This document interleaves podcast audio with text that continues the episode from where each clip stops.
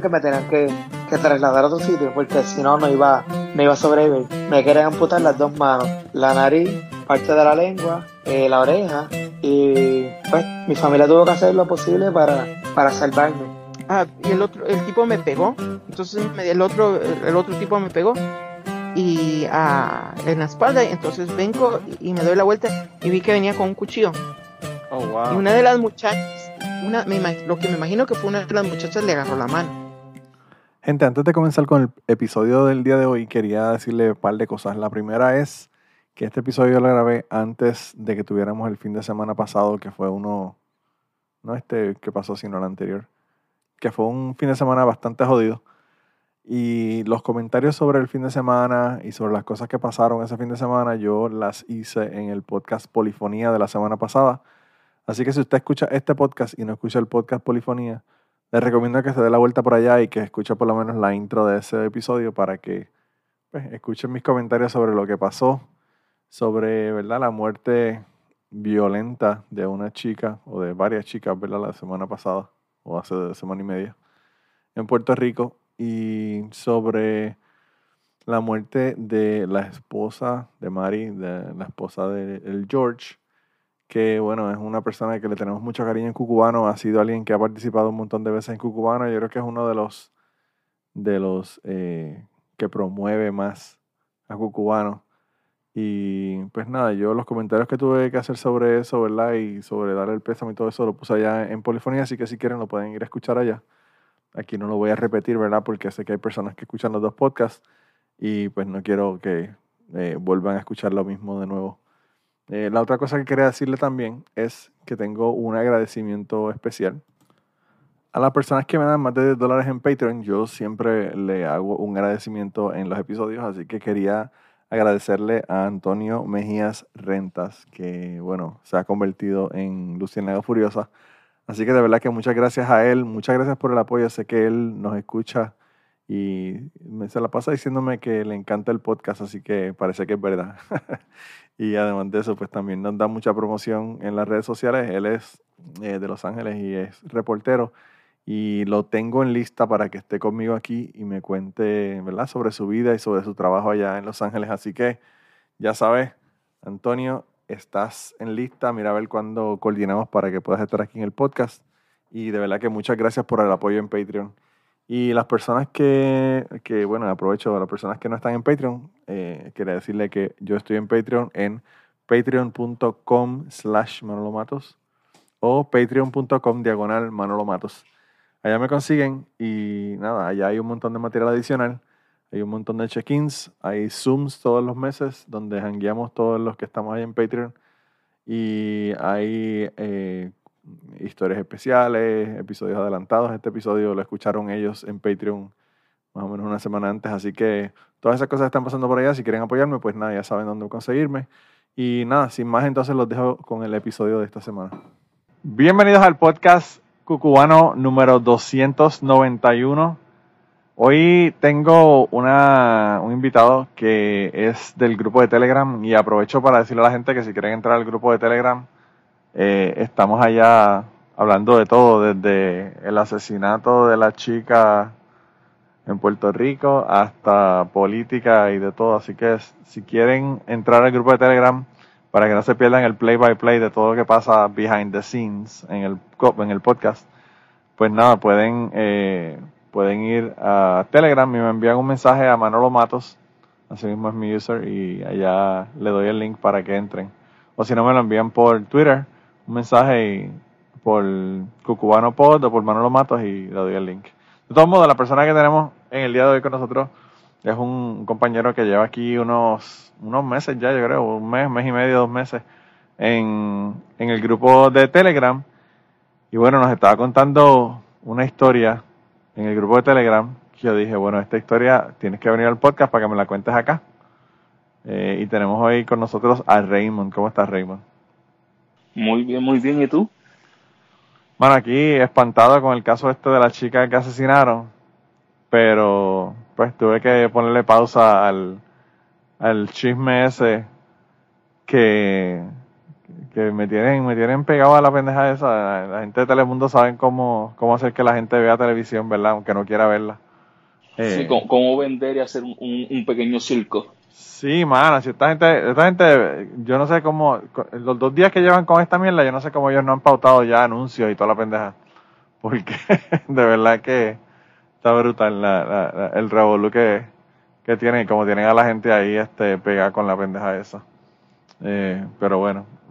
Mira, ¿y tú cómo tú estás? Pues bien, eh, con lo mismo, pendiente al caso y aquí en la, en la casa con la familia, tranquilos hoy, día de Pero, pero tú estuviste recientemente en Puerto Rico, ¿no? Estuviste paseando en Puerto Rico. Yo estuve, sí, hace como tres semanas más o menos. ¿Cómo está la isla del encanto? Vi que estaba, que estabas entregado en, en piñones. Gente, yo me enteré de todas estas cosas porque yo hice un Zoom con la gente de Patreon. Que si quieren entrar a Patreon, pueden entrar a Patreon y tienen acceso a los Zooms que estamos haciendo. Y bueno, este hombre estaba en piñones jampeándose pincho, todo lo que encontró ahí en los chinchorros de piñones, como eh, cómo, cómo estábamos sufriendo ese día porque estaba todo el mundo ahí viendo como que mira este cabrón comiendo pincho y nosotros aquí en el carajo en Estados Unidos sin, poder comer pinchos de piñones. Ah, pero eso fue un, fue un escape en realidad. Sí, Porque nosotros habíamos planificado eh, ir a Puerto Rico una semana. ok. Y pues en mi trabajo me denegaron los días. Sí, mano, eso. Y nos, y nos tiramos ahí una misión media loca de que eh, falleció mi papá, que en realidad no falleció para que me pudieran dar los días para poder ir a Puerto Rico. Sí. Y sinceramente, ya los tres días queríamos regresar para atrás. Ah, sí, pero ¿y por qué? Una, el calor, un calor inmenso. Eh, ya uno está acostumbrado al ambiente acá, por donde yo, donde yo estoy viviendo en Utah ahora mismo. Sí. Es súper tranquilo. No se escucha ruido, no se escucha gente. Y Los lo- pulmones, los pulmones no. son gente así como que bien, bien relax. bien tranquila. Y Sí, sí, donde yo estoy ahora mismo es, es Joden, joden cuando te tocan el timbre para hacer proselitismo, pero, pero son gente tranquila. Entonces, eh, uno durmiendo se escuchaban los perros, los vecinos, los carros. Los tiroteos, ¿no escucharon ningún tiroteo? Sí, par de tiros. se Esa es la nueva, esa es la nueva, esa es la nueva de los tiroteos. Pero, o sea, es- uno, uno pues tiene la nostalgia de ir y visitar, pero como uno ya está tan adaptado acá, Pero visitaste familiares allá. sinceramente nos quedamos en casa de mis suegros. Ok. Y estuvimos allá. Entonces fui a ver a mi mamá 10 Sí. minutos. Oh, Eh, wow. fui, la, fui a verla 10 minutos porque tenía un regalo para mi sobrina y se lo llevé, bendición, ¿cómo está? Y arranqué, porque ella no está vacunada, no se había vacunado en ese Ah, momento. diablo, sí, sí, sí.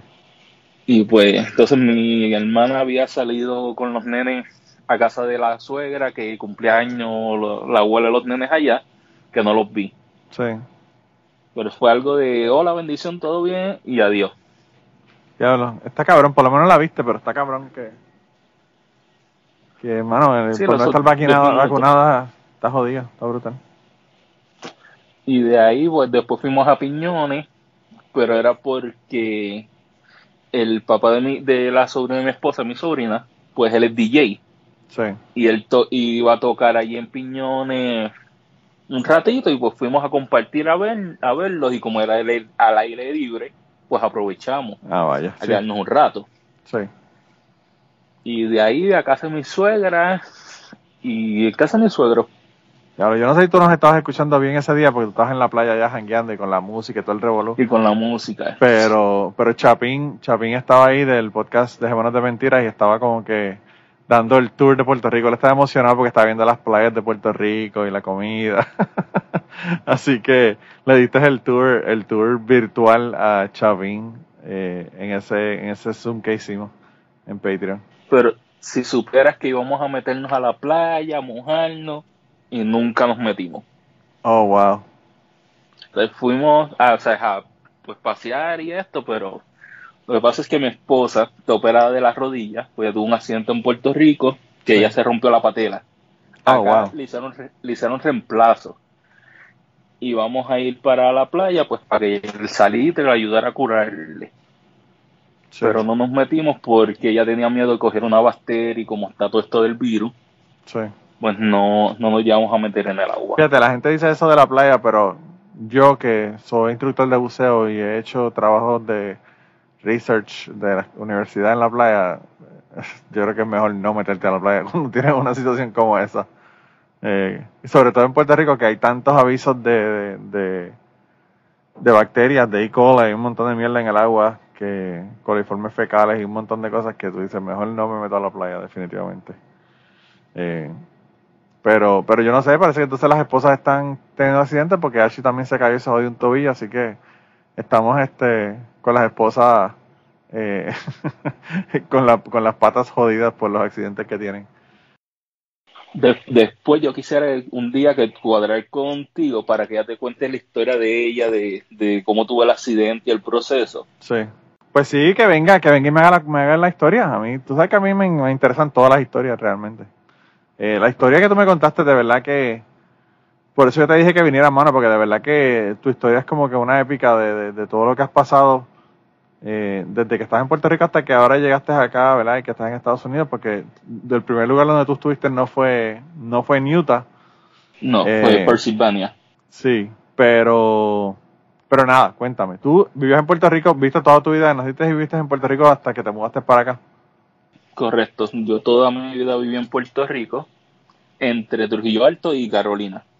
Ok, Y pues mi familia, o sea, por lo menos mi papá es de Trujillo Alto y mi mamá era de Río Piedra. Y pues en el proceso, en eso, pues mi papá estuvo con, en mi vida literalmente hasta los tres años. Después de eso, mi padrastro, pues me crió casi toda mi vida. ok, Y ahí fue que nos mudamos a Trujillo Alto. Vaya. En Trujillo Alta que vive mi hermana. Mi hermana vive por ahí por Carraízo. La familia de mi papá es de, de Cupey Bajo, Car- eh, de Trujillo Alto y Cupey, Carraízo, esa área. Sé, sé dónde, sé dónde. Yo voy allá, yo vi- todo el tiempo cuando voy por allá, porque ella vive allá. Ya lleva viviendo allá décadas, ¿verdad? Y yo viví en Trujillo Alto en lo que se conoce como la urbanización Fairview. Ok, sí, sé dónde es. Y Y entonces, eh, tú eh, pasaste María en Puerto Rico y después de María es que decidiste, decidiste venirte para acá. pasé Irma y María. Bueno, claro, Irma y María fueron dos semanas de diferencia, pero... Sí. Entre el proceso de María, pues ahí es que decidimos venir para acá. Pero te explico. Cuéntame. Nosotros, mi, espo- mi esposa tenía, tiene dos, dos nenes. Uno que era impedido, que ese es mi hijo. Yo no tengo hijos propios, pero ese es la luz de, era la luz de mis ojos. Sí. Ese era mi nene. Y él, él era impedido, él estaba en- eh, encamado. Ok. Cuando pasa María, ¿Y cuál, ¿Sabes cuál, en qué condición era la que tenía? él tenía hidrocefalia, espina bífida, asmático crónico, convulsiones. Oh, wow. Sí, era un, un cuadro bien complicado. Y cuando el nene nació, mi esposa se lo dieron por para que lo conociera, porque el nene iba a durar días. El nene duró 21 años. Oh, wow. Y en el proceso de huracán María, en la casa, pues el, el huracán, pues las ventanas de la casa la, la rompió. Sí. So, que al el nene estar en esas condiciones, sabes que en Puerto Rico fue me había enviado un, un barco de médicos. Sí. Que fue un lío porque al principio no estaban ni dejando entrar este pacientes y era un lío brutal, tú sabes, para tú poder conseguir que te pusiera uno de esos cuartos en el en el hospital este flotante. Pues en, ese proceso mi esposa logró contactar las personas que lograron contactar con los médicos. Por la condición del nene, ellos deciden que él, él tiene que salir del país porque él no tenía una, ¿sabes? una condición ¿sabes? de su condición y con la situación de que la, la casa no estaba habitable, a él deciden sacarlo. Pero tu, tu, tu hijo no tenía issues de que tuviera que tener algo eh, con electricidad no, no tenía corriendo, de oxígenos, ni máquinas, ni nada. Era, era, él, No. él estaba bien, solo que estaba encamado. Exacto, él estaba encamado y él, pues, era pediachú, el pamper. Sí, o sea, sí, sí, como si era fuera un bebé. 21, pero un bebé. Pues, como la casa, eh, las ventanas que rompieron fueron del cuarto de, los de los nenes y la casa se inundó y todo, nosotros, literalmente yo traje guardia de seguridad en Santurce, en lo que es la Plaza de los Salceros, eso es frente a Lloren Torres. Nosotros sabíamos, salía- yo salía a trabajar y nosotros íbamos al motel más cercano para poder pues dormir y descansar y el nene pues tener un, donde quedarse. Sí. Pues los médicos decían que él tiene que salir del país porque no estaba en condiciones para la casa para él estar Sí. y a mi esposa y al nene le pagan los pasajes. Pues yo entonces me hago cargo de mi pasaje y del otro nene, del mayor. ¿Y, y cómo, y cómo, lo trae, cómo traes una persona que está encamada? Eh, ¿Tiene un avión especial o viene un avión comercial o cómo, cómo es el proceso? No fue normal porque él tenía su sillón de rueda especializado con sus medidas, con las medidas para él. Ok, ok, ok, ya veo, ya veo. Nosotros viajamos por Southwest. Ok. Pues nosotros cuando ven- decimos venir para acá, pues mi esposa había contactado una disque amiga de ella y le dijo, sí, ven para acá, te quedas en mi casa, yo te ayudo. Eh, ya yo hablé con mi jefe, tu, eh, tu esposo y tu hijo empiezan a trabajar la semana que viene. O sea, nos hicieron el cuento bonito. Sí. Pues yo vendo mi, el vehículo que yo tenía, cuadro con mi jefe, yo termino para tal fecha, porque me voy. O sea, yo cuadré todo y le dije, yo me voy para tal fecha, necesito que usted consiga un sustituto para mi puesto. O sea, Sí. nosotros dejamos todo planificado y cogemos el vuelo y todo. Cuando llegamos a Pensilvania, que llamamos a la persona, la persona nos dijo, no, que no se pueden quedar aquí porque la luz no está a mi nombre, me la cortaron, después que nosotros llegamos a Pensilvania. Diablo, loco. O sea, era muy mi sin esposa, nada, sin casa, sin nada. O sea, sin nada, aventurar. Wow. ¿Sabes? Con el dinero de que yo había cobrado, o sea, mis cheques, el- se vendió el carro, se vendieron que si los muebles, bla, bla, con ese dinero. Sí, sí, tenían, tenían un dinero, pero, pero, ¿sabes? Tú no estás contando con tener que conseguir depósito, el, el depósito de seguridad, de si vas a alquilar algún lugar, o sea, es un proceso. Y, pa- y para Y tú amueblar una idioma. casa y tener, y tener todo, o sea, una casa amueblada y todo lo demás, o sea, un montón de dinero que se va. Y sin conocer el idioma ni el lugar donde íbamos, es- eso fue llegar a- al aeropuerto y esa noticia. Andábamos yo, mi esposa, los dos nenes y hasta el perro se fue con nosotros. Diablo. O sea, llegar a, llegamos y, y cuando la persona nos da la noticia, o sea, nos da la noticia, mi esposa lo que hizo fue, se desesperó y un Chester y empezamos a buscar por internet Chester cerca para poder quedarnos esa noche a lo que pues uno se movía. Claro. Pues mi esposa me empezó a buscar por internet Chester y lugares y consigue un hotel. Y pues la muchacha que le contestó era puertorriqueña, habló español.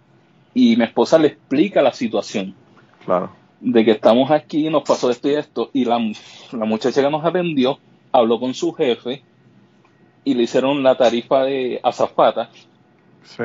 que nosotros pagamos eran 45 dólares, creo que era la noche.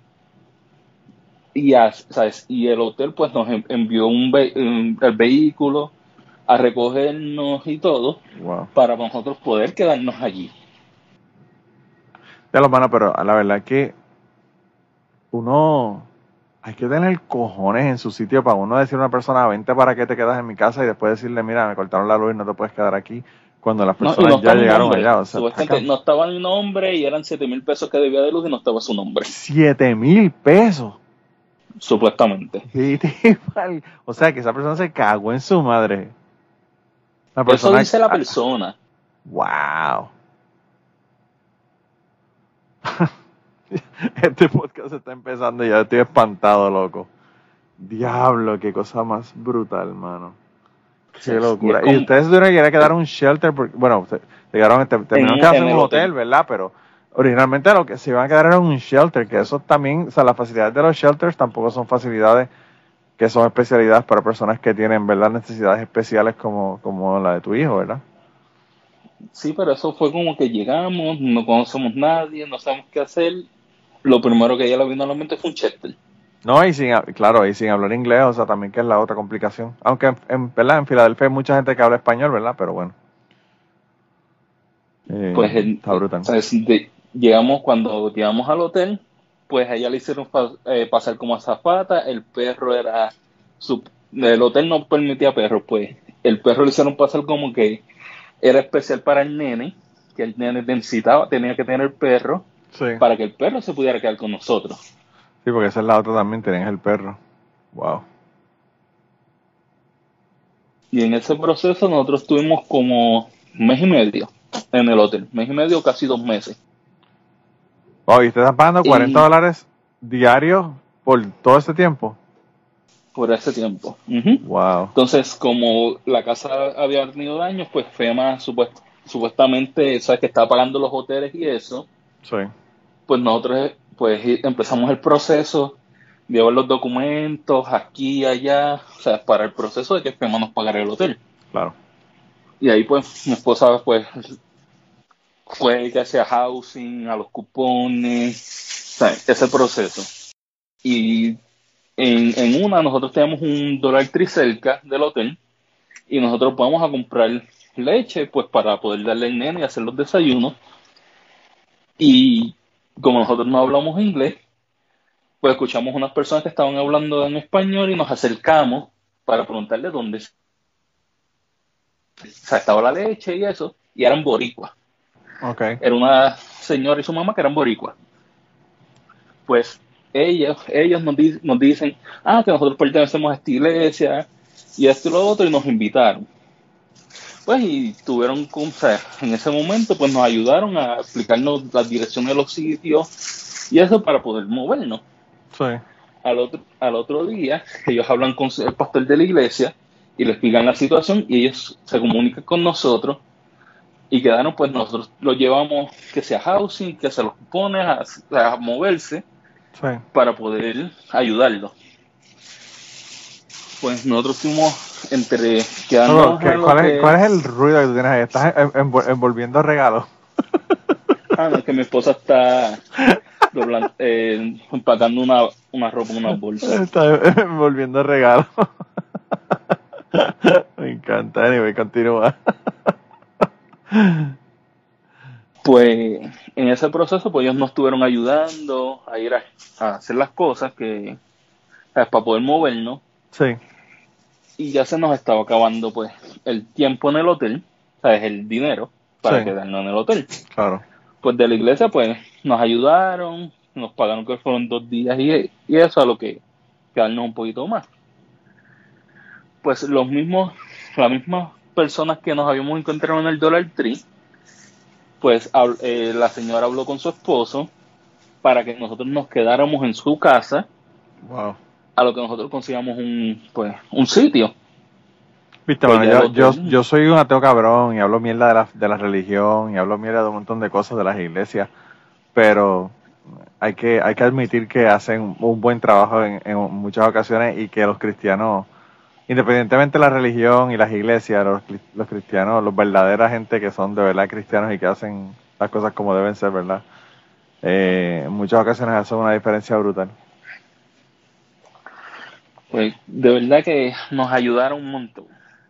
En el proceso de adaptarnos, el poder pues movernos a los sitios, ir conociendo los lugares. Y la, y la amiga de, tu esposa que, les dijo a ustedes para estar allá, me imagino que no lo volvieron a hablar. Me imagino que no lo volvieron a hablar. No, nunca dio cara. Diablo.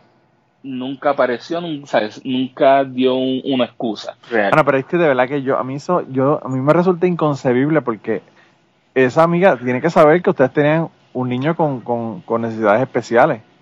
Lo sabía porque semanas antes ya había, le había dicho a mi esposa que le enviaran 100 dólares para comprar una camita esta, digo, una plaza pequeña para el nene. Diablo. ella sabía. O sea que tu esposa también le dio chavo y después le hace esa cabronada. Sí, después mi esposa logró comunicarse con la hermana y pasó el revolú y le devolvieron el dinero. Diablo, loco, de verdad que está cabrón. Ya está cabrón. Anyway, continúa. La gente de la iglesia te empezaron a ver y, este, estuvieron allá con la gente de la iglesia. Pues entonces mi- con el dinero que nosotros teníamos ahorrado, pues mi esposa logró comprar un carrito de segundas, segundas manos pues para poder movernos y no tener que depender pues de, de las personas donde nos estamos quedando. O sea, mi esposa sí conduce, ya tenía licencia, pues se le hizo mucho más fácil. Sí. Pues no- en, en eso de quedarnos en, en- en esa familia, yo conseguí un trabajo en una factoría de frutas, empacando frutas y eso con el, con el nene mayor. Ok. O sea, que el nene, el impedido tenía 20 y él tenía 21, lo se dieron en un año. Pues el nene mayor se fue a trabajar conmigo en la factoría. Ok. Y, me- y pues mi esposa pues se quedó, se quedó en la casa y se movía con el nene a hacer las diligencias y eso. Hasta que pues le dieron, nos dieron los cupones y el plan médico. Y al nene pues le dieron el S6. Ok. Que con, con eso, con lo que yo tra- nosotros trabajamos y, es- y el S6 del nene, pues nos vaqueábamos. Logramos conseguir un, a- un apartamento, una, una casa de un cuarto, para nosotros cuatro. Sí. Wow. Entonces, yo y mi esposa y el nene impedido, pues dormíamos en el cuarto y el nene mayor en la sala. A lo que, pues, compramos unos matres inflables y eso, a lo que, pues, empezábamos desde cero. Diablo. ¿sabes? Qué odisea, mano. Pues, como yo siempre era el que cuidaba al nene cuando me- en Puerto Rico mi esposa trabajaba, pues el nene y yo, pues, siempre estuvimos bien apegados. Sí. Cuando yo empiezo a trabajar más, a estar más días fuera de la casa, el nene se enferma con bronquitis, supuestamente. Ok. Entonces, pues yo empecé un martes, o sea, es fijo, y ya martes por la noche tuvimos que correr con el nene para el hospital, pues tenía bronquitis. Sí. Pues llegamos al hospital, le hacen todos los estudios, todo, y el nene no tenía nada. Entonces, se nos, digo que era bronquitis porque se nos asfixió en las manos, empezó a toser, se nos trancó, o sea, es bronquitis, es asma. Sí. Cuando íbamos al hospital no tenían nada. Bueno, o sea, ustedes, ustedes tienen un, un niño que tiene 21 años y que ustedes, mejor que nadie, saben qué problemas tiene el niño y cómo él está reaccionando y qué es lo que está haciendo para saber si tiene algún problema o no. O sea. Pues llevamos al hospital, le hacen todas las placas y todo, no tenía nada. ¿Tú sabes qué es lo que él tenía? Manipulación. Porque como papá está trabajando, papá no está con él, ah, él se, o sea, es él se trancó, se mani- o sea, él manipuló la situación para que papá se tuviera que quedar. pero bueno, también podía ser estrés, o sea, no necesariamente tiene que haber sido que estaba manipulando, sino que podía ser estrés también de que no estaba contigo. Quizá, o sea, Entonces, quizá no era voluntariamente que lo estaba haciendo. Puede ser. No sé, Pues entonces yo, ahí, ahí yo mi pensando en otras posibilidades también, ¿verdad? Pues ahí mi esposa y el nene mayor, entonces se van ellos a trabajar y yo me quedo con el nene en la casa. Sí. Entonces, el, mi esposa empezó a trabajar en, en unos cines li- de limpieza por las noches y el nene mayor, entonces yo me quedo con el, con el nene impedido. Sí. Y logramos entonces conseguir una casa de tres cuartos. ¿cuál es el nombre del nene? Para que no sigas diciendo el nene impedido. Miguel. Miguel, ok. Te quedas Miguel. con Miguel en la casa, ok. Yo me quedo con Miguelita en la casa y entonces mi esposa y José, que es el mayor, pues se van a trabajar. Y en ese proceso de ellos irse a trabajar y yo quedarme con el nene, pues seguimos, ellas siguen buscando y conseguimos una casa entonces de tres cuartos para poder mudarnos. Ok. que era más grande, mucho, o sea, el nene tenía pues su cuarto propio, era más cómodo. Pues eso fue, o sea, era en la misma calle. Nosotros Y, en- y esto, todo esto en Filadelfia, que, que las, las propiedades y todo son carísimos, o sea, los alquileres y todo son caros. en Filadelfia, el pueblito se llama Chester. Es. Chester queda entre la frontera de Filadelfia y New Jersey, o ok. sea, es en donde está el puente. Sí, sí, sí, sí, yo estaba, yo estaba en esa área porque ahí donde vive la hermana de Jan y al lado del aeropuerto, porque el aeropuerto está ahí justo también en la, al lado Ajá. del río, al lado del río. Pues cuando nosotros pues nos mudamos a esta casa de tres cuartos, pues mucho más cómodo para los tres, el nene tenía su cuarto y todo. Claro. Entonces el cuarto del nene quedaba en la primera planta y los otros dos cuartos quedaban en la segunda. Sí. Entonces nosotros lo que hicimos fue compramos estas cámaras baratas que venden en Walmart y le, entonces le montamos una cámara, como dice, de seguridad en el cuarto de él y lo monitoreábamos cuando estábamos arriba. Sí, sí, como los monitores estos que le ponen a los bebés. Exacto. Pues entonces, en esta casa, la casa es nueva, decidimos mudarnos, whatever. Pues literalmente frente a frente de la casa de nosotros vivían unos morenos, que eran los dueños, no los dueños, los que corrían el, el canto, el área. Sí. Entonces, los primeros días, pues yo, ¿sabes? Es, ellos abrían los portones y cruzaban de la parte del frente por todo el patio hasta la parte de atrás. Y uno pues estaba con esta perse de que quién es esta gente, porque entra, salen, que Claro, sí, sí, que Pues no- ¿qué están haciendo? pues como el cuarto del nene quedaba abajo, nosotros decidimos entonces subirlos con nosotros para arriba. Y tú sabes que el- yo tenía que cargar al nene en brazos para subir las escaleras al segundo piso para que el nene estuviera arriba con nosotros. Sí, sí, sí, sí, porque no, no tienes una forma de subir el- la, silla, la silla de ruedas. Wow. Pues eso fue los primeros, digo, los primeros dos años de nosotros haber llegado a, a Filadelfia. Todo este proceso. Wow. Y esta odisea es después de la odisea de María, porque me imagino que la odisea de Después María de también en. Puerto Rico eso tiene que haber sido terrible. Después de María, exactamente. Está brutal. Pues, como nosotros no hablamos inglés, pues nosotros no hablábamos con nadie. Pero la persona que nos arrendó la casa, pues habla español, es boricua, habla español e inglés. Y nosotros le comentamos la situación de que nos están abriendo los portones, están cruzando la casa y están saliendo por el otro lado. Y él, el que nos alquiló, habla con la persona que tenía el, eh, el área. Y le explica, mira, que ellos tienen un nene impedido, que están cruzando. Y ese muchacho, pues, habla con los de él y le prohíben. Ellos están cruzando de, ¿sabes? por la casa de nosotros, porque la casa, impedido. Sí, sí, sí. Y pues nosotros teníamos el miedo de que cualquier situación de que los estuviera corriendo la policía o cualquier otra persona, ellos tiraran un arma, droga en el patio. Y pues, Hermano, un tiroteo y que le pegue un tiro a alguien. pues ellos pues se calmaron.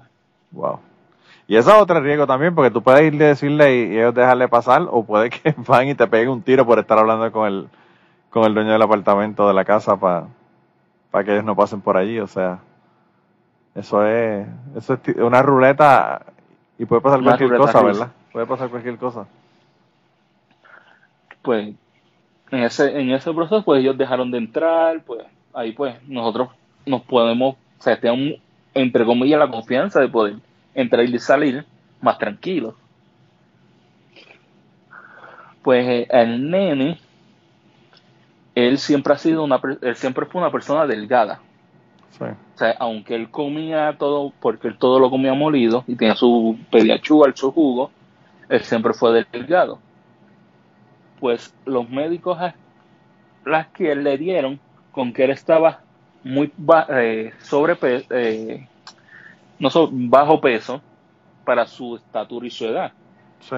Pero si el nene no camina, siempre está acostado, está encamado, él, él tiene que ser pues delgado.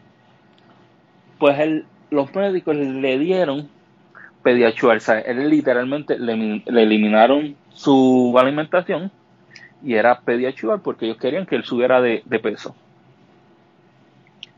Eso a él le provocó que le diera piedra en la vesícula. A él lo, Wow. lo tienen que meter intensivo para operarlo de, de la vesícula. Eso fue otra situación que yo tenía el nene conmigo y estaba el nene mayor. Yo veo que el estómago, él se, le- se- como que se le empieza a inflar. Él siempre hace delgado y yo lo veía con el estómago bastante inflado. Pues yo llamo a mi esposa que estaba trabajando para notificarle que voy a llevar al nene al hospital y le explico la situación. ¿Sabes? Te- yo la llamo a ella y le comunico porque legalmente yo no soy el papá. O sea, yo no tengo voz y ni voto. Claro, claro. sí, en sí, cuestión sí. de firmar documentos, pues ella me autoriza y pues vamos al hospital. y ahí empieza, o sea, me preguntan qué le pasó, yo le explico que yo lo había dado de comer, él estaba en su sillón y el estómago se le empezó a inflar. Pues ahí ellos le hacen sus estudios, su prueba. Ellos lo que dicen es que el nene tenía, eh, no, es no era bronquitis, era algo de, de, los pulmones que supuestamente eso le estaba provocando el estreñimiento, que por eso el nene se estaba inflando que yo no sé qué tiene que ver el estómago con, con los pulmones con los intestinos, pero ahí ellos sabrán. Pues determinan de que el nene eh, se está inflando porque se estaba, estaba estreñido y no estaba evacuando lo suficiente. Y después dicen que era la vesícula que le estaba provocando la inflamación. Pues él lo operan de la vesícula y él salió todo bien de regresar a la casa. Entonces, la alimentación que le mandaron fue todo el líquido suave, nada duro. Pues sopitas Lipton, jugo, todo molido, pero clarito. Pues él lo dejan con esa alimentación y sus pediachúas. Él regresa al hospital el 31 de, de octubre. Regresa al hospital con lo mismo. El estómago inflamado, hinchado, pero esta vez era bastante.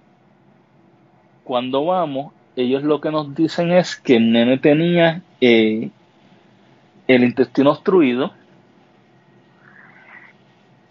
y a él le tenían, entonces le iban a hacer una gastro para poder alimentarlo. El nene estuvo en el hospital Crochet de, en Pensilvania 12 días hospitalizado que el hospital no se atrevía a hacerle una gastrotomía. Y esto, cuando ellos le hicieron la, operación de la vesícula o de, las piedras, ¿verdad? No se, no se dieron cuenta de que esto estaba ocurriendo. No. Wow. Porque ellos siguieron dándole su eh, La alimentación de, de él era pediachual, jugo, algo de almuerzo molido y pediachual. Sí. Yo no soy médico, pero el pediachual contiene mucho hierro. Sí. Y eso, pues para mi entender, eso fue lo que lo, estreñía. Sí. Pues cuando él en el hospital estuvo 12 días y no se atreven a hacerle una gastro por sus condiciones. Claro. Él lo refieren entonces a otro hospital que era en Filadelfia, en Filadelfia pero en, en, la ciudad, en el centro, sí. para hacerle su, la gastrotomía. Cuando él le hacen la gastrotomía en este segundo hospital, él le hicieron una gastro para alimentarlo y tenía otro tubo que era para, supuestamente ellos dicen que para los gases. Pues lo mandan entonces para la casa con la máquina de alimentación y sus tubitos en el estómago de su gastro. él lo, una enfermera lo iba a ver para ver que estuviera todo bien, que tomara la temperatura, todo el proceso en el hogar. Entonces a él le mandan 700 cc de, la leche esa que va en la máquina y 400 cc de agua. para mi entender, le estaban dando más cc de alimentación que de agua. Y el agua era de cada cuatro horas. Pues él normal, él estuvo bien con su alimentación y todo. Y él lo iba a ver la enfermera, le iba a ver una, una terapista que le daba estiramiento en los pies, en las manos. Todo fue bien. Entonces, como yo no soy el papá legal, pues se trató de, um, de hacer el cuidado este en el hogar, de que me pagaran por cuidarlo, ya que yo no estaba trabajando.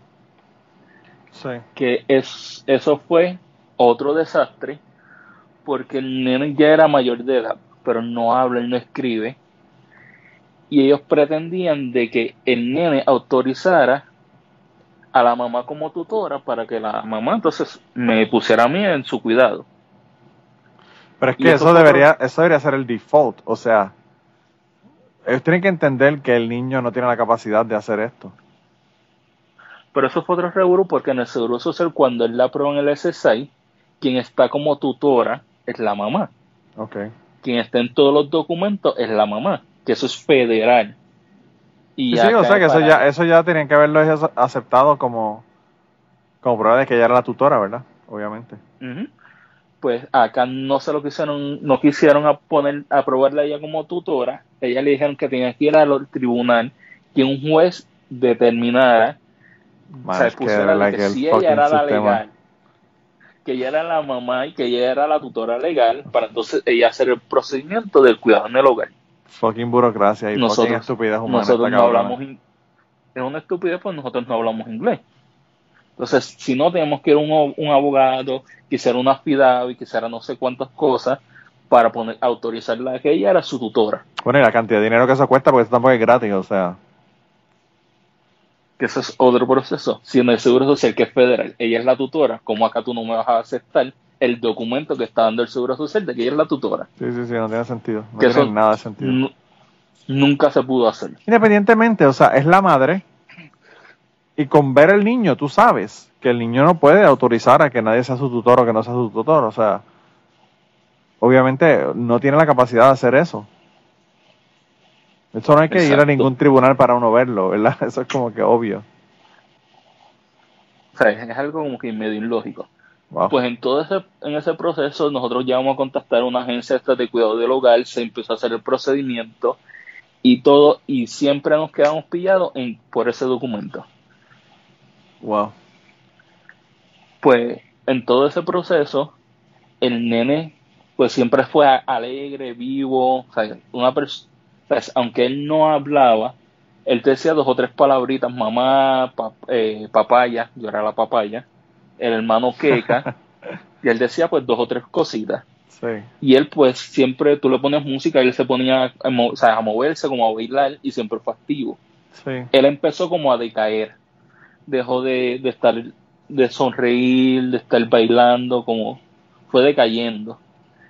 Pues en todo esto, el nene lo llevamos de nuevo para el hospital por la situación esta de, de la gastro y él lo meten entonces a sala porque supuestamente la gastro que le habían hecho en el hospital estaba mal, se la habían conectado al colon, no al intestino. Pues cuando él entra a sala, eh, la doctora lo que dice es que él tenía necrosis en el intestino. Wow. Pues él trataron de intervenir para rescatarle el intestino y eso, y él sale de sala él se tardó mucho. Y cuando logras, y cuando sale, pues el nene estaba como que down. ¿Sabes? Down, decaído. O sea, no era el mismo nene que siempre era. Sí. Pues nosotros pensamos que era por la operación, el medicamento, que le dolía. Claro. Porque él lo, abrieron, él lo abrieron casi todo su estómago. Él le sacaron el intestino y todo para tratar de rescatárselo. Sí. Pues yo me quedo, me estaba quedando con en, el hospital, en, el cuarto, y yo soy una de las personas que siempre pues me amanecía, que si escuchando música, jugando en el celular, que si YouTube, película, whatever, yo me amanecía hasta las tantas. Esa noche, mi esposa pues fue, hizo compra y fue a verlo, mi esposa se iba a quedar con él porque al otro día ella tenía una cita con su eh, el doctor del cáncer. Oncólogo. El oncólogo. Sí. porque mi esposa en todo este proceso mi esposa le diagnostican cáncer en la en la matriz en los ovarios wow y ella pues tenía el otro día de cita con el oncólogo ella se iba a quedar pero que estaba cansada y eso. Y luego, pues yo me quedo con el nene para que tú descanses y vayas a tu cita temprano. Sí. Y el nene se, ¿sabes? A eso de las 2, 3 de la mañana, yo no sé si fue que yo me levanté para ir al baño y vi al nene, o la enfermera fue la que me levantó. ¿sabes? Todavía yo no capto el, el momento en que yo veo al nene con espuma blanca en la boca y ido. Pues a mí es que me toca esa situación de ver, encontrarme nena así Sí. de que el nene se nos fue. No se sabe si fue un paro respiratorio o fue un paro cardíaco. Wow. No sé si fue por el mismo dolor o por la, eh, la alimentación le subió alimento del estómago a la garganta y se asfixia. Sí. A mí, me, a mí es que me toca llamar a mi esposa a notificarle de que el nene se nos fue. Mano. Está cabrón. O sea, es- lo más brutal es esa noche ya se quedaba con él y no pudo, quien se quedó fui yo, y yo me amanecí hasta las tantas. Y esa noche yo me acosté temprano y yo no, sabes, no, todavía yo sigo con el cargo de conciencia de que yo me acosté temprano y no me amanecí y no me di cuenta de lo que le pasó al nene. Wow. Brutal. Y ahí me, me toca llamar a mi esposa y decirle, el nene se nos fue, el nene no, sabes, no está respirando. Ella me dice, ella se levantó como pudo, ella se puso un pantalón, una camisa y arranca como el nene mayor al hospital. Y en ese momento que ella está llegando, al nene lo están sacando del cuarto, eh, los doctores con el ventilador y todo, a, intensivo. Ese, ese lapso de el nene se nos fue, a lo que ella llegó no pasaron ni 10 minutos. Ay, yo no sé cómo tú estás contando esto así tan calmado. Está brutal. Está brutal. Y, o sea, en eso pues a ella lo meten en intensivo Wow. y cuando ella ve la cara del nene, ella me dice, el nene no está ahí, el nene se nos fue. Es porque, ¿sabes? En el proceso de, de los 21 años, a ella el nene se le había ido ya dos veces. Una Sí. cuando pequeño bebé y otra pues más mayor. Y ¿sabes? ella ya conocía, Sí, ya lo había, ¿sabes? lo había visto, lo conocía.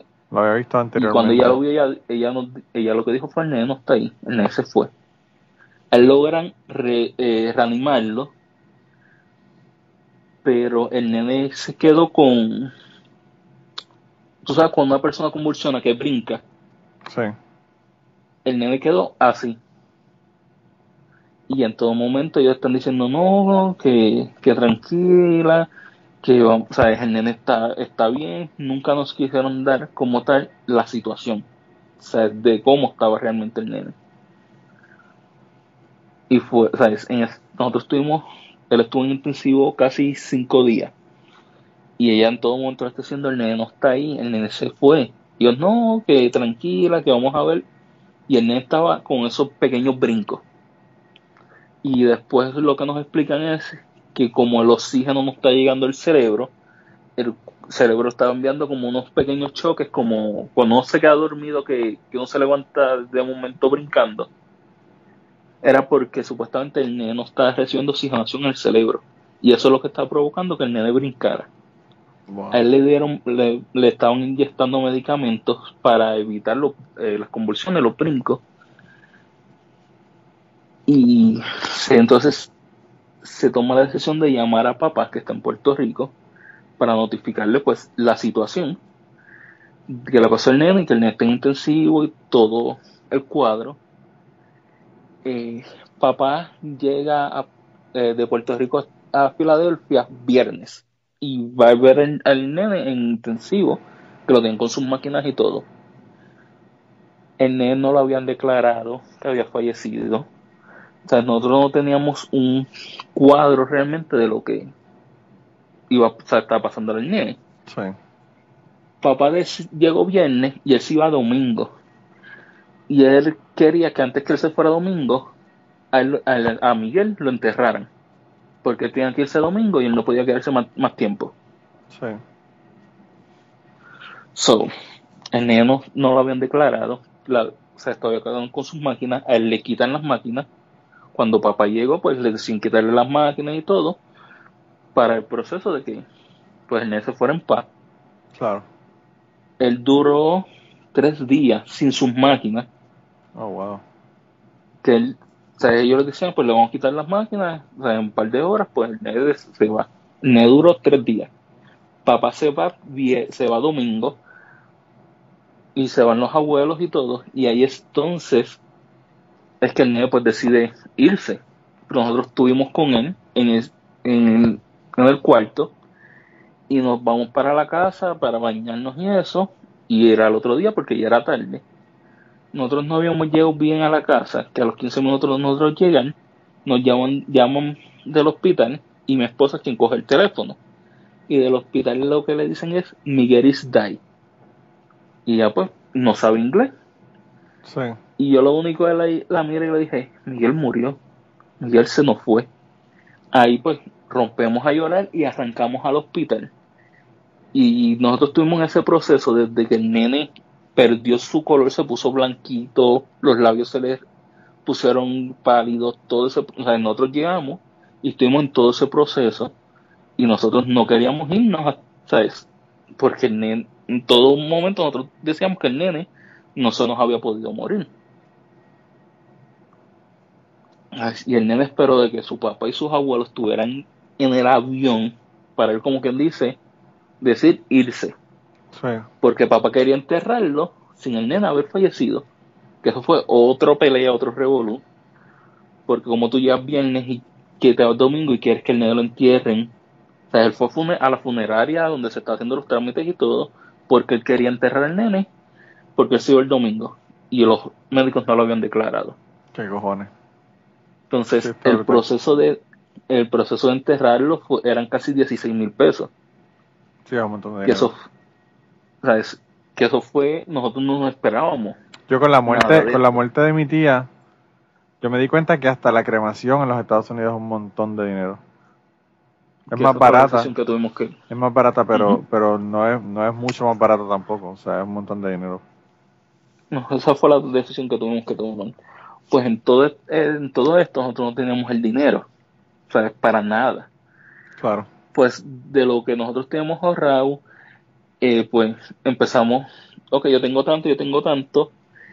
Papá tenía que, o sea, es como legalmente él es su papá y, tiene la, y tenía la custodia compartida, él le tocaba la mitad.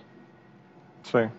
pues no tengo un vellón, no tengo chavo, pues tuvimos, mi esposa tuvo que llamar a la mamá de él, llamar a la hermana y pelearle, y ahí pues ellos quedaron en que iban a enviar un, un dinero para ayudar, y él pues iba entonces de lo que él pasaba de pensión, todos los meses él iba a ir como que depositando para cubrir los gastos.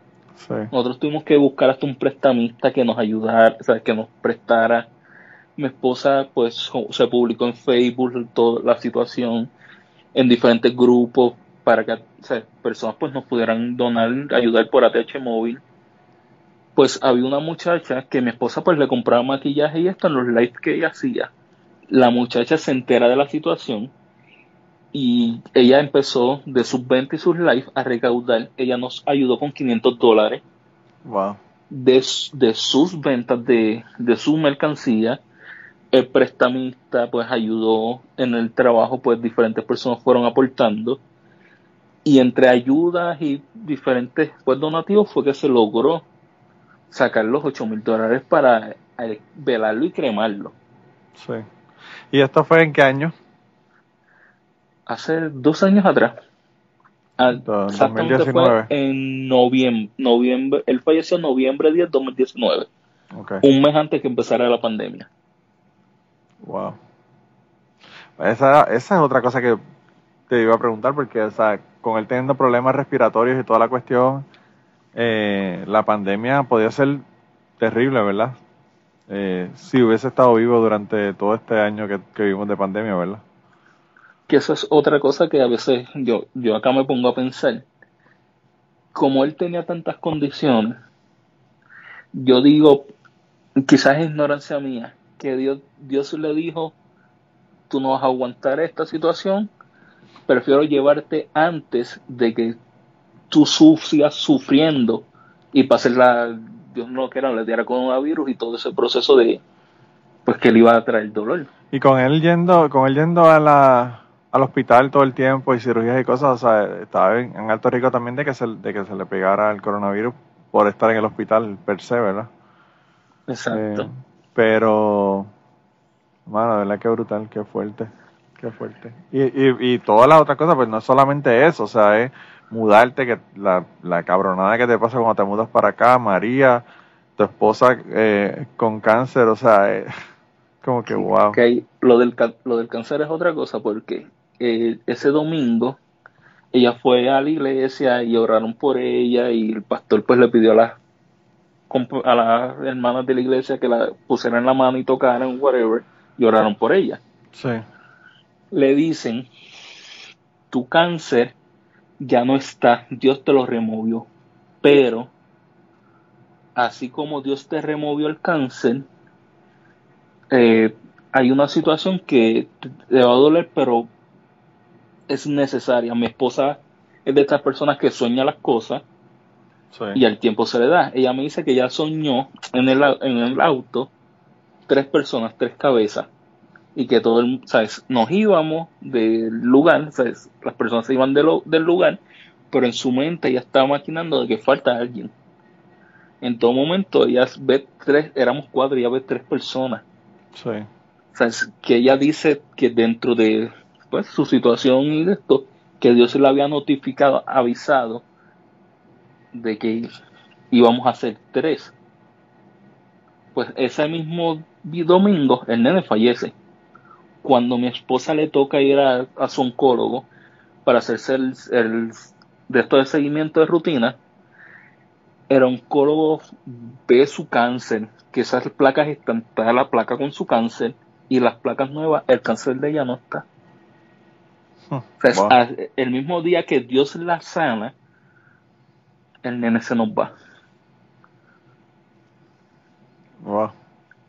Y eso es, ella dice que el nene pues dio su, dio la, su vida por su mamá. Ella piensa, dice que pues el nene tuvo que haber negociado allá arriba de sana a mi mamá y yo me voy. es lo que ella piensa. Sí, claro. Porque fue, ¿sabes?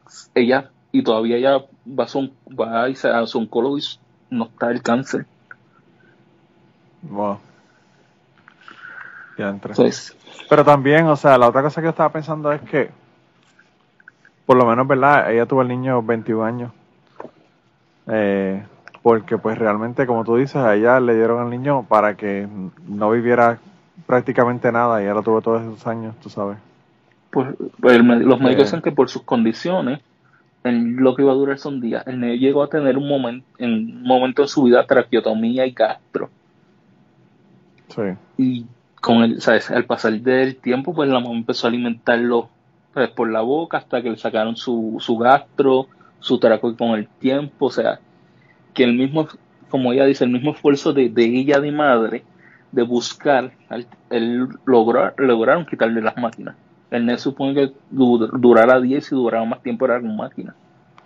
Y, y, eso yo creo que siempre es el caso, ¿verdad? Porque hay, hay habido otros casos de otras personas que tienen condiciones y hay, hay incluso hasta películas, ¿verdad? Como una película como Lorenzo's Oil, que fue la mamá del, del nene, la que realmente fue lo que hizo prácticamente todo el research para, para tratar la, la enfermedad del niño y todo lo demás, porque obviamente son las personas que están interesadas en que, en que todo esté bien y que el niño, el que el niño continúe que está vivo, ¿verdad? Pero, pero es, es este, es increíble la, la, lo que puede hacer ¿verdad? Una, una familia. Yo, eh, cuando yo hablaba con, con Jan y con, y con Ceci, del proceso que también vivieron con su hijo y todas las operaciones que tuvo y el, y el tubo que tenía para alimentarlo y como el tubo a veces se le salía y ellos tenían que poner, volver, volver y ponerle el tubo. Volver a ponérselo. Eh, y pues verlos ahora, ¿verdad? Con el nene que tú lo ves corriendo y de lo más bien, uno dice como que wow, o sea, qué, qué difíciles a veces son los procesos, pero pues eh, ese, ese amor, ¿verdad? De la familia es lo que, lo que realmente hace la diferencia en estos procesos, ¿verdad? De, de enfermedad de los hijos o enfermedades de personas que están en la familia de uno. Eh, pues eh, cuando el, nene fallece, pues nosotros estuvimos casi como dos semanas en el proceso de conseguir todo el dinero. Y la otra, la otra cosa que te iba a preguntar, eh, antes de que me veas esa parte, ¿el, ¿el papá del nene tenía alguna relación con el nene durante su vida o, no? Él le tocaba un fin de semana y un fin de semana no. Ok, o sea, que, tenía una relación, que tenía una relación con su hijo entonces sí era una relación de que lo busco por obligación porque me toca, no porque realmente quiero, porque él todo el tiempo lo vio, o sea, el papá y la familia del papá lo veía como una carga. No es que el, el nene mayor pues, fue el primer nieto, todo se lo daban, el, Sí. el mayor pues todo lo pide y este como era, ¿sabes? Él estaba encamado, él no te pedía, no te exigía. Bueno, pero, Pues, o sea, eh, por obviamente, obviamente es una carga, porque tienes que, es un niño que tú tienes que, que trabajar con él, que no puede hacer nada, pero es tu hijo, carajo, o sea, eh, Era la obligación de buscarlo Claro, porque me sea. toca, porque el tribunal lo dice. wow. Sí, sí, sí, Porque un muchas veces. Un muchas, veces él le tocaba buscarlo y él lo buscaba viernes y sábado o el mismo viernes por la noche nos llamaba, ah, el nene tiene fiebre, está tosiendo, guar-". y cuando uno lo bus- buscaba el nene y se lo llevaba con uno, después tú lo veías riéndose y con el vacilón, sin fiebre y sin nada. Sí, Es que el, el nene no se sentía cómodo. sí, sí, sí, sí. O sea, y los abuelos muchas veces lo buscaban porque papá lo buscó y se lo dejó a los abuelos y se llevó el mayor.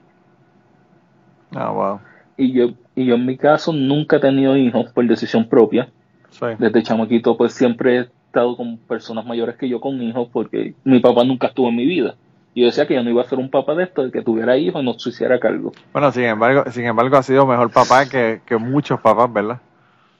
Pues, y yo A pesar de que no tuviste, no tuviste hijos tuyos. Siete años. Sí. Siete años es lo que yo llevo con mi esposa. O sea, Es que yo lo que estuve con él fueron cinco. Sí, Y ese era, bueno, hasta el sol de hoy nosotros tenemos la esencia del nene. Y esa es la luz de los ojos de nosotros.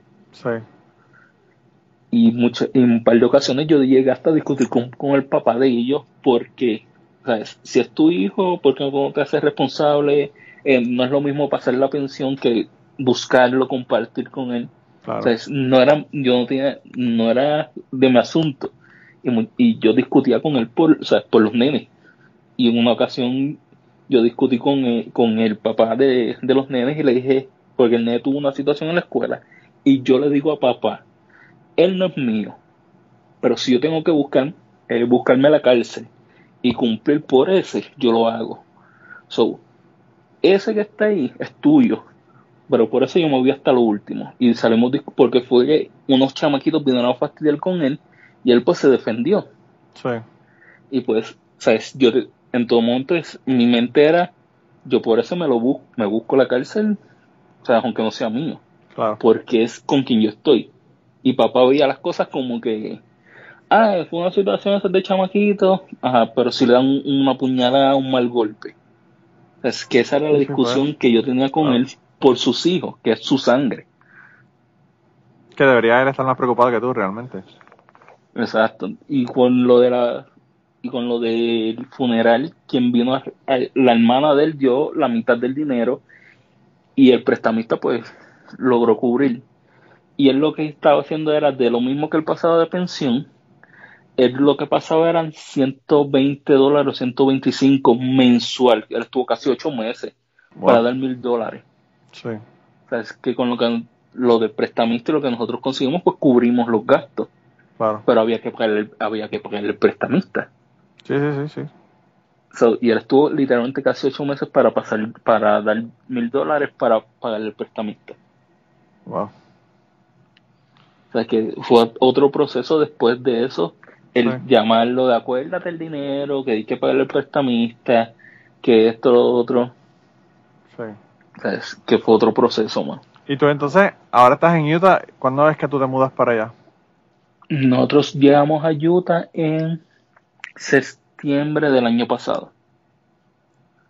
O sea, que Porque ustedes, un año después de que, de que tu hijo murió, El- entonces es que ustedes se fue mudan que para se allá. tomó la y la decisión fue de mudarnos una por los recuerdos o sea, de la casa pues nosotros teníamos la cama de posiciones del nene Claro, claro, teníamos sí, su fuerte. sillón todavía seguían llegando los el plan médico le enviaba su pediachúa sus sus pampers sus pads o sea era ese proceso de que tenemos todas las cosas de él ahí en su cuarto Sí, y mi esposa quería regalarlas y yo no, eso es del nene, ese es el cuarto del nene, no lo toque. Después ese proceso de que ella pues quería regalarlas pues, o sea, para personas que necesitaran, o sea, hasta claro, todo- claro, todo para, para dar hacia adelante las cosas que, que, pues, que, que la gente te ha ayudado a ti, pues tú ayudas a, a las personas, ¿verdad? y que yo, era, y ayuda. yo era el que me y yo era el que me aferraba de es no, o sea, no toque las cosas del nene. Sus Sí. cosas no se tocan. Sí. Y en eso, pues, mis, la sobrina de mi esposa vive aquí en Utah. Y ella le dice, le dice, Viti, vente para acá, que donde yo estoy trabajando, ella trabaja en una fábrica de vacas, un matadero de vacas. Una fábrica Acá de vacas, me encanta. Sí, es que nosotros decimos así. Una un fábrica de vacas. Ahí la- la- las matan y las procesan. Ahí no las fabrican, ahí las desfabrican. Ahí las desfabrican. Pues, le dice, vente para acá que está, supuestamente las mujeres están a 19 y los varones están a 21. Pues ahí, Espérate, pues, espérate, esposa- espérate. ¿Por qué? Yo entiendo que las mujeres siempre ganan menos que los hombres y eso es casi una regla, pero ¿por qué carajo? Porque por lo menos, eh, cuando nosotros mudamos, que yo empecé allí, los va- muchos de los varones trabajábamos con cuchillos. Ok. O sea, es con cuchillos que es quitándole la piel, o sea, Sí, en sí, el área sí. yo les quitaba el labio y cachete. Pues la- muchas de las mujeres están en el área de las tripas, que eso es limpiar las tripas, empacarlas y meterla en caja, que es el tripa, hígado, corazón, whatever. Sí. Pues muchas de las muchachas no bregan con los cuchillos. Pues tú bregar con cuchillo, que es alto, pues te pagan un poco más. Ah, porque es alto riesgo, o sea, esa es la justificación, ok. Exacto, sí. Tienes que estar con cu- cuchillos y la cheira para afilarla. Y llevas un, con un mandril en metal, un guante en metal, para no cortarte, pues. Esa es la, la excusa. Ok. Pues nosotros, nosotros habíamos pensado ya en, pues movernos antes de que pasara la situación del nene. Pues cuando pasa la situación del nene, mi esposa decide, pues, vámonos. Y entonces nosotros venimos para acá y nos quedamos en casa de la sobrina esposa dos días. Porque supo- el trabajo no te pagaba el viaje, el viaje lo pagabas tú, pero ellos te pagaban el hotel un mes. Ok. So, pues nosotros venimos para acá, nos quedamos en casa de la sobrina de mi esposa dos días y hacemos el proceso de, de que nos paguen el hotel. Y en eso de quedarnos en el hotel, pues estamos trabajando en la vaquería y el nene mayor José se fue a, no, se fue a correr patines con la sobrina de mi esposa y eso, y se cae. Y se rompe el huesito que está detrás del pie, entre el tobillo, Esto... a los dos días de haber empezado a trabajar. Hay una película de Brad Pitt, yo no me acuerdo cómo se llama. Seven Days, Seven Years, no me acuerdo cómo se llama esa jodida película. Es una película de Brad Pitt. Legends of the Fall, esa es la placa, la- me parece que se llama la película. Que esa película, yo, a mitad de película yo decía, no, es que esto es imposible, que a una persona le pasen tantas cosas. y yo te escucho a ti, loco, y es como que una cosa detrás de la otra, detrás de la otra, detrás de la otra, es como que, what the fuck, o sea, ¿qué, qué más cosas van a pasarles a ustedes? O sea, está brutal. Pero fue que él, él, él dice que él sabe correr, correr patines. Pues nos fuimos a, a un- una bolera que hay aquí, que pues para ir para correr patines y de en las máquinas de videojuegos, whatever. Pues él estaba corriendo normal. Él sale de la pista y cuando sale para sentarse a quitarse los patines, ahí es que él se cae. Wow. Y, cuan- y, cay- y cayó- cuando cayó, parece que hizo presión ahí, en esa área, y se le rompió ese huesito. A los dos días de haber empezado a trabajar. Pues el, el muchachito, pues, se queda en la casa, a lo que se recupera, y nosotros, pues, seguimos trabajando en la, en la vaquería. Mi esposa trabajaba echándole aire en la cara a las vacas después de muertas para que la piel se despegara o cuando pasara al área de nosotros, pues nosotros se lo hiciéramos fácil, Sí. es retirar la piel. La sangre, ¿sabes? Cuando yo le inyectaba el aire, pues la vaca pues, botaba sangre o vómito, fluido, las, el líquido, la sangre, ella le provoca alergia en la piel. Oh, wow. So, vamos al vamos al médico, el médico lo que dice es que parece que donde ella está trabajando le está provocando alergia y es la, la sangre. Dejamos ese trabajo para movernos entonces donde estamos actualmente, que es una fábrica de jabón, Sí. que queda como a media hora de, de la, de la casa. Pues nosotros decidimos movernos de trabajo para pues evitar lo de la alergia de la piel de ella, pues en vez de estar a 19 y 21, pues bajamos a 16, 15. Pero es mucho más tranquilo ¿verdad? el lugar, más fácil para ella. Pues Sí. nos movemos a donde actualmente estamos ahora. Pero también está fuerte porque tú me dijiste que tú, que tú trabajas en, en, en unos freezers y que estás ahí congelándote todo el día, básicamente. todo, todo el día. Porque ahí se fabrica el jamón que se hace en Subway, que es el bolonia, el pastrami, el salami. Sí. Ahí es donde se, se pica y se empaca. Y entonces se meten las cajas para hacer los envíos. Sí. O sea, nosotros estamos metidos en freezer. El área donde ella estaba, que es Slide, es donde se pica. Y el área donde yo estoy ya es boxing, que es donde se empaca, se empaca en las cajas y se sellan para hacer los envíos. Y tú ahí en el freezer congelado con los audífonos escuchando podcast. Cuando se supone que no. Porque una de las cosas que nos dicen es Que no puedes tener. no celulares, no audífonos, nada electrónico. Sí. pero está brutal, o sea, está brutal estar metido en un freezer. Entonces, esas máquinas, el jamón que nosotros procesamos es orgánico. Pues eso se mete en una máquina y que es hidro, no sé qué rayos, que es sellada al vacío con, con agua para matar las bacterias y eso, porque es orgánico. Sí. Esas máquinas hacen unos ruidos infernales. So, yo me pongo mis audífonos, me pongo a escuchar podcast mientras trabajo. Hasta ahora ha dado de cuenta. ¿Y cómo, cómo, cómo haces que no, te, que no lo vean? Te pones la, la pendeja que te pones en la cabeza, te la pones sobre los oídos para que no se vea. Sí, porque nosotros usamos como la malla en la cabeza que es para el pelo. Sí. Entonces, yo, como hace frío, pues uno tiene jacket con el hoodie. Pues yo me pongo la malla, el hoodie Ah, y encima el casco. Y ahí, Hay varias dentro de todo eso sellado, que queda, queda, el, queda el, el audífono entregado ahí. Exacto. Entonces, yo lo que hago es que me pongo uno solo para, pues, cual, si me hablan o cualquier cosa, pues Sí, poder escuchar. claro. Claro. Entonces, cuando se, salgo en el break, pues lo que hago es que pongo el que estoy usando a cargar y después me engancho el otro cuando entro.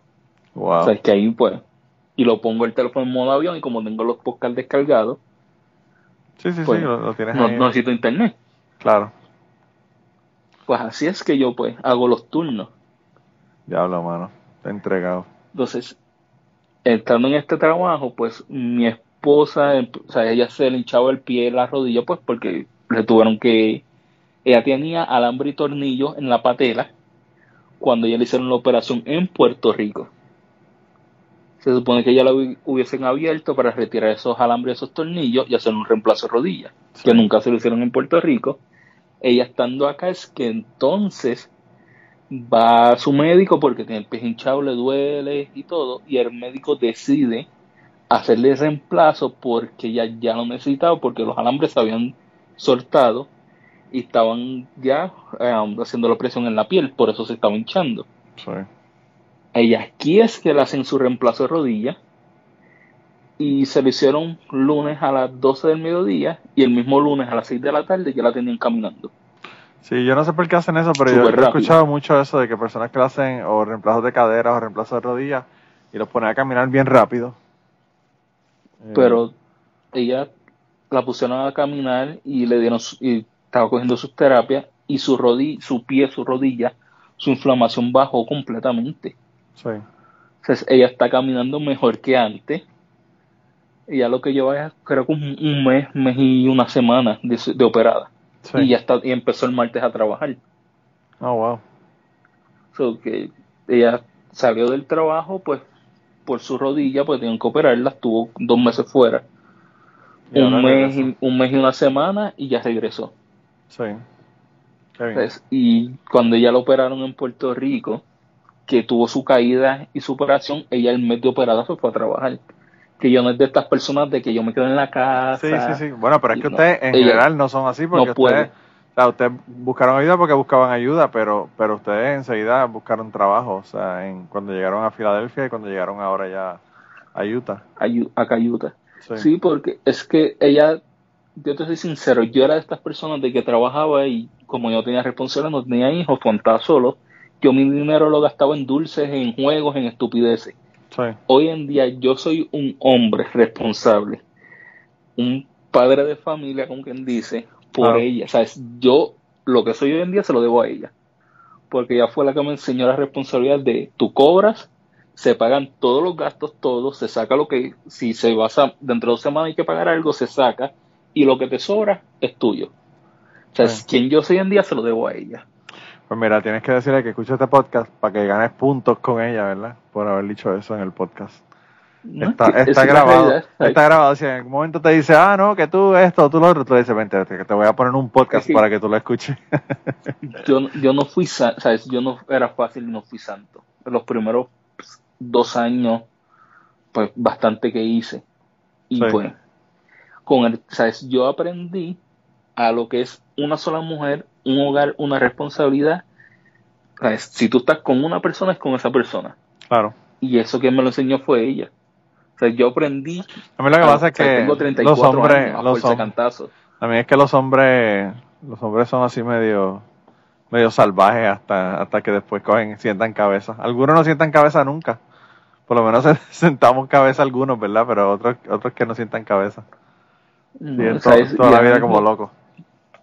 Ahora mismo el tiempo que ella estuvo fuera, eh, pues, yo no conduzco, porque mm, o sea, no tenía mis espejuelos, nunca me enseñaron, whatever. Pues una de las compañeras del trabajo pues vive cerca, ella me buscaba y me llevaba. Sí. Y mi esposa es de estas personas que no confía en nadie.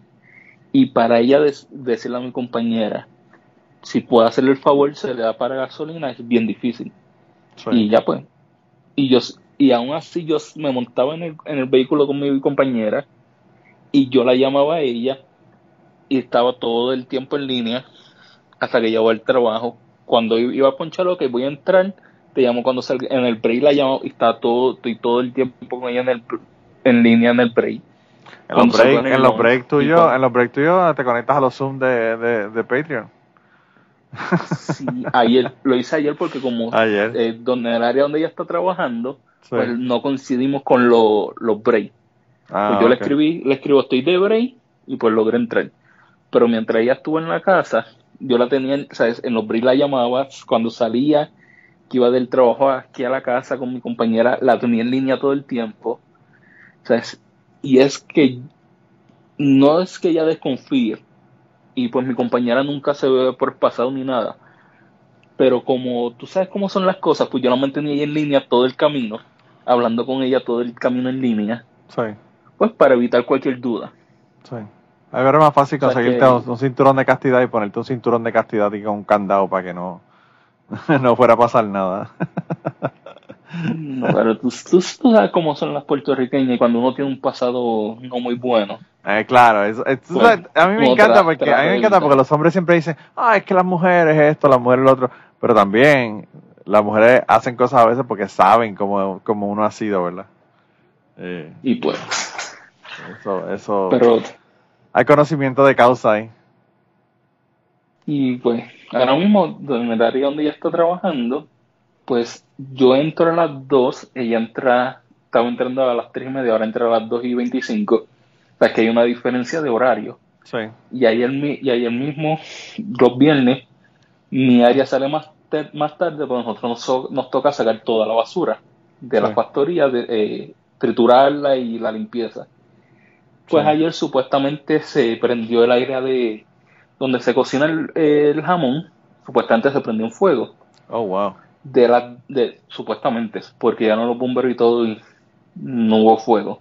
Nosotros lo más tarde que salimos un viernes a las 2 y 50.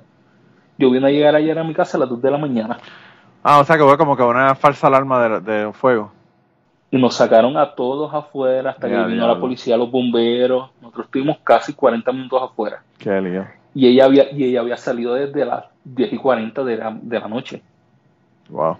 Y como yo no conduzco, pues ella trabajó en el mismo área, ella me lleva y me trae. Esa mujer estaba con sueño, cansada, y yo vine a hacer que se la llegara aquí a la casa a las 2 de la mañana. Diablo. Diablo. Y hoy estás libre. Y nosotros estamos libres sábado y domingo. A veces los sábados pues es obligatorio. Cuando es mandatorio pues, pero sábado y domingo nosotros estamos libres. Sí. Por lo menos, por lo menos tienes fines de semana libres. ¿Y y cómo te gusta la vida allá en Utah? ¿Qué te parece? Me encanta, me encanta porque es súper tranquilo, es relax, tú no escuchas nada. ¿En qué parte de Utah tú vives? Yo estoy en Providence, Ok. Providence Logan. Sí. Nosotros estamos literalmente para las montañas. A mí me encanta, a mí lo que me, me gusta de esa área es que las montañas son tan lindas, mano. Lo- lo- lo- la, la, visual, ¿verdad? La parte visual de las montañas y toda la cuestión es Con la, con la nieve encima, blanquita. como dicen los, como dicen los gringos, open skies, ¿verdad? Que son esos, esos llanos y, y tú ves las montañas allá al final y sí, mano, de verdad Súper. que está brutal. Yo no sé, a mí Super relax. la gente habla de Puerto Rico, de la playa y sí, es bonito y toda la cosa, pero en los Estados Unidos hay un montón de lugares que son súper lindos también, mano. A mí, el área, por ejemplo, las montañas en Smoky Mountains, en el este de los, esta- de los Estados Unidos, ¿verdad? Este de Tennessee, Kentucky, subiendo, ¿verdad? Hasta, hasta el norte, ¿verdad? Eh, esa, esas montañas, mano, es, es hermoso el lugar, de verdad que es, es increíble. Tiene unas vistas brutales. O sea que... Muy, Y yo no sé, a mí, a mí fíjate, que por- yo, yo valoro, yo valoro la cuestión de esa que tú mencionas de, de, de- de estar calmado, de que no haya revolú, de que no haya, eso a mí me, me, me gusta. Pero mucha gente dice que, ah, Puerto Rico es bello y todo. Es verdad, yo nací en Puerto Rico y yo llevé casi 32 años en Puerto Rico. Y pues al, el cambio a veces es difícil. No, es de que es difícil, es Pero- difícil, y, y más cuando tienes familia en Puerto Rico y todo, o sea, que pues es otro proceso también. Eh, ya yo tengo mi mamá, mi hermana, tengo mi, a mi suegro, Sí. tengo mi sobrina, whatever. Y ahora más con la cuestión Pero, del coronavirus, que uno no la- puede ni viajar, y como tú dijiste, fuiste allá 10 minutos porque no podías verla porque, porque todo no se había puesto la vacuna, o sea, es, es, es- todavía es más complicado que antes. ¿Sabes? Y es esta, esta situación de uno pues sale de Puerto Rico que un- cuando uno vive en el área metro pues sabes que siempre está en movimiento, uno sabe dónde moverse, cómo llegar a los sitios. Sí, Cuando claro. llegas a un estado que tú no conoces el lugar ni el idioma, y empezar desde cero a buscar cómo moverte, pues ahí es que mucha gente dice, ah, que yo regreso a Puerto Rico porque no me, no me gusta Estados Unidos. Sí. Pero cuando tú buscas tu paz, tu tranquilidad, pues, y necesitas un cambio, eres buenísimo. Y la gente lo que ve es, ah, que ah, yo nací en Puerto Rico y vuelvo para Puerto Rico porque esa es mi patria. Es Lo mi pasa es patria, que, yo adoro. lo que pasa es que a la gente, hay gente que, que necesitan las medallas más que otra gente, ¿entiendes? Necesitan los chinchorros más que otra gente, que necesitan el, el bullicio a la playa más que otra gente. yo tengo amistades me mías, yo tengo amistades mías que si no pueden ir a un chinchorro jueves, viernes y sábado, se cuelgan de un palo. Pues, se cuelgan de un árbol. el- a mí me gusta el alboroto de Puerto Rico, el vacilón y todo. Pero cuando uno ya, sabes, madura, entre comillas, es Sí. uno lo que busca es la paz, la tranquilidad, uno establecerse en un sitio donde tú estés cómodo. Estás viejo, eso es lo que pasa, que estás viejo ya. Y lamentablemente el, el boricua lleva en la sangre la rumba, el vacilón y no se adapta a la tranquilidad. Lo que quiere es estar toda la vida en, en el vacilón, en la rumba, en el- la, la bebera. Aunque uno no esté, aunque uno no esté en el revolú, pero que haya, eh, que haya un bullicio en el background, ¿verdad? Es como yo, porque yo en el trabajo yo escucho los podcasts porque yo no puedo, ¿sabes? Yo necesito escuchar voces. claro. Si yo estoy en un sitio así que ahí está en silencio, o sea, aunque está el ruido de las máquinas y todo, pero yo no escucho voces, me siento incómodo. Y escuché, Yo escogiste, necesito escogiste escuchar algo cubano ruido. que es el mejor podcast de Puerto Rico. O sea que también tú sabes, estás, Yo, no estás escuchando cualquier podcast, estás escuchando cubano, ¿verdad? yo, yo estoy escuchando cucubano. He escuchado un montón, me imagino que estás como yo todo el día. polifonía, Polifonía. eh, ateorizando, que son los tres tuyos. Entonces ahí también sigo pues a Trapito Sucio, a Dejar de, Dejarnos de Mentira, Crime, o sea, Tú tienes que estar La- pegado el- con el todo ese montón de podcast porque con todo el tiempo que tú estás ahí, ¿sabes? Estás todo el tiempo del trabajo. Es como yo, yo estoy todo el tiempo del trabajo escuchando podcast. Todo el tiempo. o sea, el mismo grupo de cucubanos, los mismos podcasters, cu- ¿sabes? Es los mismos grupos que yo estoy escuchando y pues tengo uno que otro por fuera.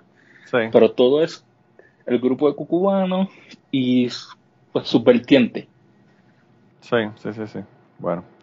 Pues brutal, mano. De verdad que yo, esta historia, tú no la hiciste como que pues, así por encimita en mensajes en, en el Telegram.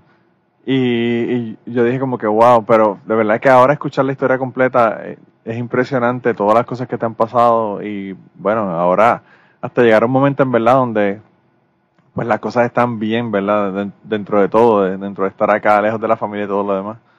Eh, pero mucho, porque, mucho más tranquilo. eh, La paz, la tranquilidad. sí. Y se extraña, ¿sabes? Y es- no se niega, se extraña el nene porque, ¿sabes? Uno lo tiene Ah, no, todo me el imagino, tiempo. me imagino. Pero uno sabe que está en un sitio, muy- ¿sabes? dentro de está en un sitio mejor, no está con sus condiciones, está sufriendo, no está pasando nada, ¿sabes? Que dentro de todo fue, desde María hacia acá, han sido altas, bajas, pero pues siempre uno de pie. Hay mucha gente, mucha gente que se fue de María por situaciones como esa, ¿verdad? Porque, y bueno, y, no necesariamente con María, o sea, porque ya en sí, por ejemplo, también tuvieron que venir para acá porque tenía la condición de, del nene, o sea, María realmente ha causado tantos estragos y todavía, todavía, después de todos estos años de haber pasado del huracán, que llevan tres años, vamos para tres años, eh, es, es increíble la cantidad de, de, estragos y cosas que todavía se ven, ¿verdad? Y que están vigentes en la isla. Eh, todavía la luz en la isla cada rato se va por, por lo que pasó en María, o sea, es como que el cuento de nunca acabar, hermano, de verdad. El cuento de nunca acabar.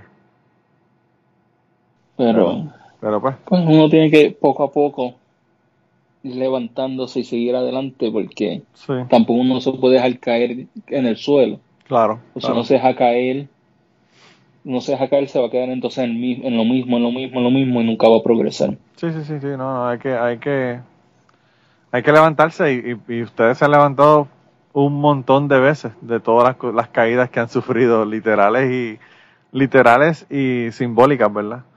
Porque pues han sido han sido bien luchadas las cosas. Por eso yo te dije que vinieras aquí para que me contaras la historia, de verdad. Gracias por contar la historia. A mí, eh, a pesar de que es una historia súper triste, pues me alegra que, que haya tenido un final ahora donde estás bien, ¿verdad? Y tienen los dos, los dos tienen trabajo, están haciendo algo que les gusta en un lugar donde les gusta. Así que, pues dentro de todo, pues eh, todo ¿verdad? terminó más o menos, más o menos bien.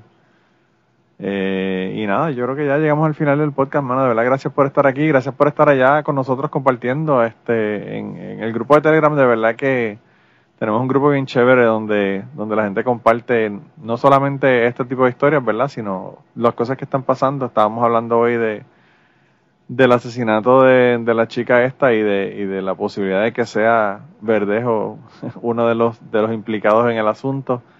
Eh, y, y yo no sé, yo a mí se me van los días más rápido porque comparto con la gente allá de, de Cucubano en el, en el Telegram. Así que quiero darte las gracias por el apoyo al podcast, por escucharme y por, y por estar allá con nosotros hangueando todo el tiempo. Y gracias a ti y a todo el grupo de, de Cucubano, de Telegram por escucharme también mis loqueras y estar ahí siempre. Estás poniendo, estás poniendo una música que me, que me gusta, me gusta, no es, no es la música de reggaetón que pone, o la, o la, o la salsa macharrana que pone al mando de Crime Pod. Tus videos me gustan más que los de él. No, eso es otra cosa porque, pues, no te lo niego, yo me quería escuchando reggaetón, es mi, pues, mi música principal. Sí. Pero mi hermano mayor era, pues, lo que llaman rockero. Sí, sí, sí. Pero él era rock en español, yo me pues crecí escuchando el rock en español, el reggaetón y el rock americano. Sí. Pues tienes ahí, te, te, puedes mover en todos los mundos, ¿verdad? En los mundos de los viejos como yo, rockeros, y en el mundo de los nuevos eh, chamaquitos reggaetoneros. Pero bueno, buena gente, yo, nada, nada. Eh, lo último que quería decirte es gracias, de verdad, por, por haber venido a compartir. A, eh, a veces las personas no, no se le hace fácil abrirse y compartir este tipo de cosas, ¿verdad? Y espero que les haya gustado el podcast de hoy. A mí, de verdad que me, a pesar de que la historia es una historia bastante triste en muchas ocasiones, pues yo pienso que, que, pues, que es bueno escuchar ese tipo de historias y, ver que, que las cosas mejoran, ¿verdad? Y que las cosas pueden cambiar. Así que... Exacto. Yo creo que con eso te dejo, hermanito, eh, y al resto de la gente que nos está escuchando, gracias por escuchar y nos vemos la semana que viene. Gracias. Y antes de terminar el podcast del día de hoy, queremos dar las gracias a las personas que nos han ayudado, ¿verdad?, para hacer el podcast posible. Eh, la primera persona que quería agradecerles es a Raúl Arnaiz, que me hizo el logo de Cucubano. Eh, Raúl Arnaiz lo consiguen en patreon.com slash Raúl Arnaiz y allá pueden ver sus trabajos. Realmente Raúl es tremendo artista. Y además de eso, la canción del podcast la canta Maida Belén con Rafi Lina en la guitarra y Kike Domenech en el 4. Queremos darle las gracias también a ellos por permitirnos utilizar la canción para el podcast. Además de eso, a mí me consigues en patreon.com slash Manolo Matos o me consigues en Twitter como Manolo Matos y el podcast lo consigues como Cucubano pod. Así que por allá nos puedes enviar mensajes, nos puedes decir eh, que nos quieres contar historias, te puedes autoinvitar a participar en el podcast. Siempre estamos buscando invitados nuevos que tengan historias interesantes, así que no, no dudes en llamarnos si tienes una historia que nos quieres contar. Y nada, espero que pasen una semana increíble y nos vemos prontito.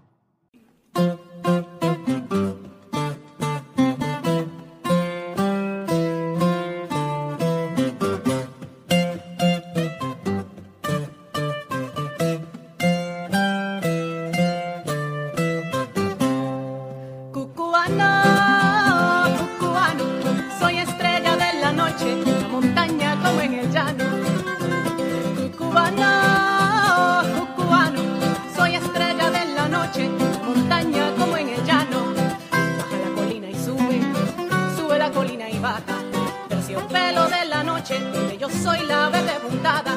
Baja la colina y sube, sube la colina y baja. Terciopelo de la noche, yo soy la verde puntada. Terciopelo de la noche,